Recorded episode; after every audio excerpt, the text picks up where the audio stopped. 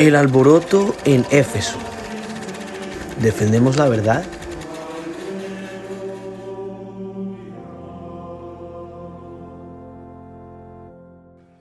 En este capítulo hablamos sobre el orar sin cobardía, la diosa Artemisa y muchas cosas más. Acompáñanos a vivir la palabra de Dios. Hola, hoy estamos con Juliana Villegas. María Paula Gallegos. En el nombre del Padre, del Hijo del Espíritu Santo. Amén. Señor, hoy venimos ante ti a escuchar tu palabra y a pedirte que podamos ser instrumentos tuyos para que otras personas te acerquen a ti, para que otras personas conozcan más de ti. Ponemos en tus manos este rato y lo que vamos a hacer. Te pedimos que seas tú y tu Espíritu quien guíe cada paso, cada palabra. Amén. Bueno, hola, buenos días a todos. Eh, esto es Levantando el Velo. Estamos haciendo nuestro podcast sobre Hechos de los Apóstoles. Hemos ido leyéndolo eh, por porciones y comentando un poco lo que sentimos, lo que el Espíritu Santo nos va como mostrando, buscando siempre pues mantenernos fieles a las enseñanzas de la iglesia, a la doctrina de la iglesia, pero buscando cómo aplicar lo que vamos viendo a nuestras vidas, cómo, que, cómo nos habla el Señor que está vivo y que está presente en las escrituras. Entonces, eh, es, eh, pues yo soy Juliana Villegas y si quieres te presentas tú, por si alguien no te conoce todavía. Hola, yo soy María Paula Gallegos y hoy estamos continuando con la serie. Vamos a, a empezar a leer Hechos capítulo 19, versículo 21 al 30. Cuando se hubo cumplido todo esto, Pablo tomó la decisión de ir a Jerusalén, pasando por Macedonia y Acaya, y añadió, después de haber estado allí, tengo que visitar yo también Roma. Envió a Macedonia a dos de sus auxiliares, Timoteo y Erasto, mientras él se quedaba algún tiempo en Asia. Por entonces se produjo un tumulto no pequeño con motivo del camino. Cierto platero llamado Demetrio, que labraba en plata templetes de Artemisa y proporcionaba no pocas ganancias a los artífices, reunió a estos y también a los obreros de este ramo y les dijo, Compañeros, ustedes saben que a esta industria debemos el bienestar, pero están viendo y oyendo decir que no solamente en Éfeso, sino en casi toda el Asia. Ese Pablo ha persuadido a mucha gente a cambiar de idea, diciendo que no son dioses los que se fabrican con las manos, y esto no solamente trae el peligro de que nuestra profesión caiga en descrédito, sino también de que el mismo templo de la grandiosa Artemisa sea tenido en nada y venga a ser despojada de su grandeza aquella a quien adora toda el Asia y toda la tierra. Al oír esto, llenos de furor, se pusieron a gritar, Grande es la Artemisa de los Efesios. La ciudad se llenó de confusión todos a una se precipitaron hacia el teatro, arrastrando consigo a Cayo y a Aristarco, macedonios, compañeros de viaje de Pablo. Bueno, entonces, ¿qué está pasando acá? ¿Qué es lo que está pasando? A ver, María Paula, ¿qué, es, qué está pasando? Eh, sí, pues que Pablo les había advertido y les había mostrado el hecho de, de adorar a dioses y les habló muy claro que lo que ellos estaban haciendo era pues era adorar a un Dios que no es el verdadero, ¿no? Entonces las personas que estaban ahí estaban un poco angustiadas porque por una parte, como decían ahí, en Éfeso, eso era como, como ellos lograban pues sustentarse o mantenerse vendiendo esas estatuas y esas cosas, y entonces se les iba a caer el negocio, era una de las preocupaciones, ¿no? Em, y entonces estaban como tratando de, que, la, de que el pueblo se, se manifestara en contra de Pablo para que no fuera a pasar eso, diciendo pues que también iban a quitar todo lo de la diosa Artemisa, si no estoy mal, Artemisa. Sí, entonces pues digamos que a mí me interpela esta lectura hoy porque pues es muy claro, como que uno necesita tomar posturas y a veces esas posturas pues eh, es decir, hay que buscar la verdad y la justicia y lo, cierto y no se puede, no puede uno sucumbir a las presiones o a los engaños por comodidad o por, conveniencia.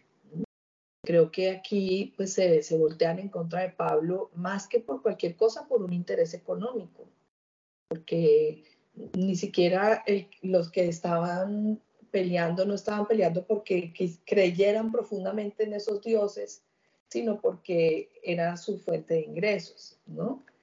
Entonces creo que hay una pregunta que nos tenemos que hacer todo el tiempo y que aparentemente cuando uno ha emprendido un camino, uno piensa que es fácil de resolver. Pero digamos que tú y yo en nuestro trabajo cotidiano vemos que no es tan fácil, porque no puede uno, es decir, hay, son terrenos donde de todas maneras uno necesita mm, buscar bien qué está haciendo y qué lo está moviendo a hacer las cosas de una manera o de otra. Em, indudablemente, pues venderse a una mentira por un interés económico, pues no está bien.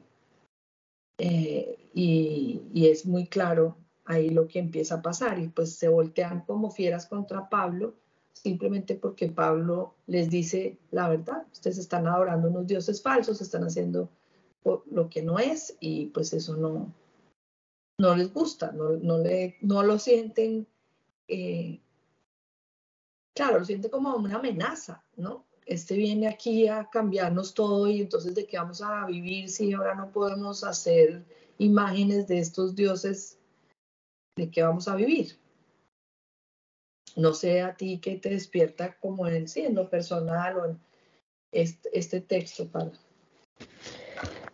Sí, pues eso que estás diciendo, creo que sí es como importante y saber que, pues que también el, eso lo hemos hablado de pronto en, otros, en otras partes del podcast, pero que siempre el mensajero, digamos que es el que va a ser atacado, ¿no? O sea, Dios le mandó a Pablo a llevar un mensaje y él fue a obedecer lo que el Señor le había dicho y terminó pues obviamente la gente en contra de él.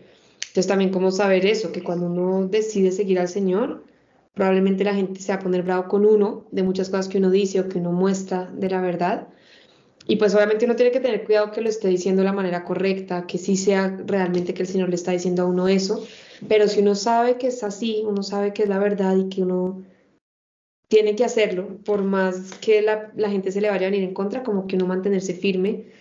Y también saber que si el Señor lo mandó, pues lo va a respaldar, no, no nos va a dejar solos eh, cuando la gente se nos venga encima, ¿no? Sino ser fiel a lo que él, a lo que él nos manda y apoyarnos en él y confiar que si él nos dijo que fuéramos a decir o hacer, es porque él nos va a respaldar en lo que digamos, ¿no? Entonces, pues pienso que que a veces es difícil cuando uno está ahí en la tormenta y dice, no, mejor me quedo callada, mejor cambio, mejor digo que eso no es cierto, pero, pero acordarse de eso, que cuando uno esté ahí hay que, hay que saber que si el Señor lo mandó a uno, uno no debe dar marcha atrás y seguir y mantenerse que Él va a ser el que le va a uno a, apoyar y a sustentar y a respaldar. Aunque aparentemente se vea como si fuese lo contrario. Es decir, no es una garantía que no le van a pasar a uno cosas malas, eh, pero, pero la confianza en el respaldo que Él nos brinda tiene que ir más allá aún de, de esas situaciones que, que, vivamos, que es un poco lo que Pablo nos está dando el ejemplo, pues en este momento está empezando como a cocinarse la situación, eh, que obviamente Pablo nos va a dar el ejemplo de mantenerse firme, sea lo que sea. Y yo creo que la fuerza para uno mantenerse firme está dada en esa cercanía o ese conocimiento que uno tenga, esa relación que uno tenga con Dios. Y yo creo que eso es clave para uno tener, digamos, la fuerza de, en un momento dado plantarse y decir, pues esto es así y yo no puedo decir lo contrario porque estaría traicionando a aquel que conozco, ¿no? Eh, entonces yo pienso que por un lado necesita uno fortalecer esa relación de uno con el Señor, con la verdad, con la búsqueda de, de conocerlo a Él, de, de estar cerca de Él, para poder, apoyado en esa confianza, permanecer fiel a la verdad, a la, a la justicia, a lo real.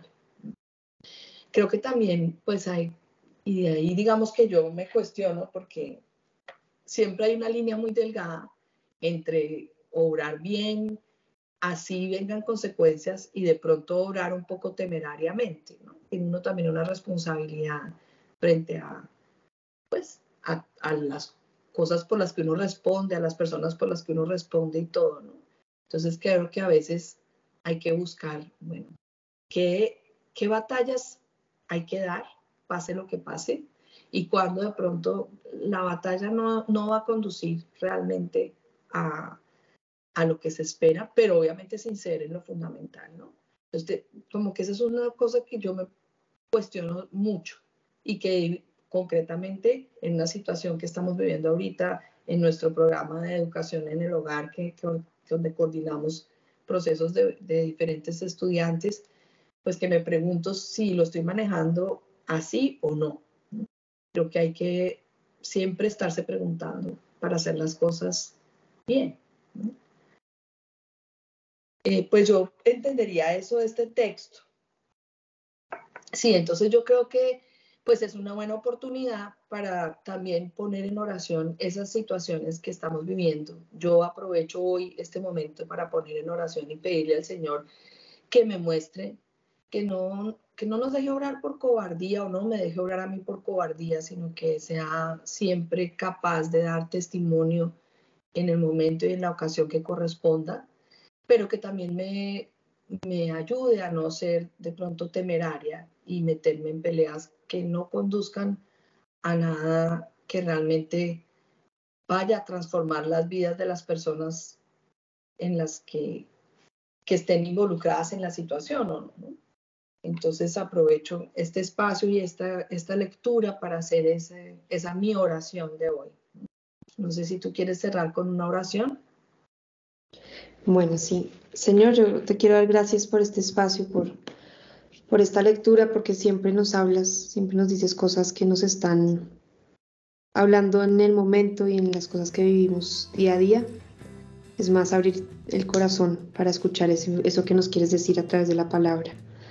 Te pido que nos ayudes también a que este podcast pueda tocar corazones, pueda llegar a las personas que nos escuchen, que también les ayude a cambiar vidas, porque más que, que un estudio bíblico, lo que buscamos es llegar al corazón, poder acercarnos a ti y acercar a otros a ti. Te damos gracias por este espacio y te pedimos que nos bendigas y bendigas este trabajo que hacemos. Amén. Amén. En nombre del Padre, del Hijo y del Espíritu Santo. Amén. Bueno, chao. Nos Chao. vemos en el próximo capítulo.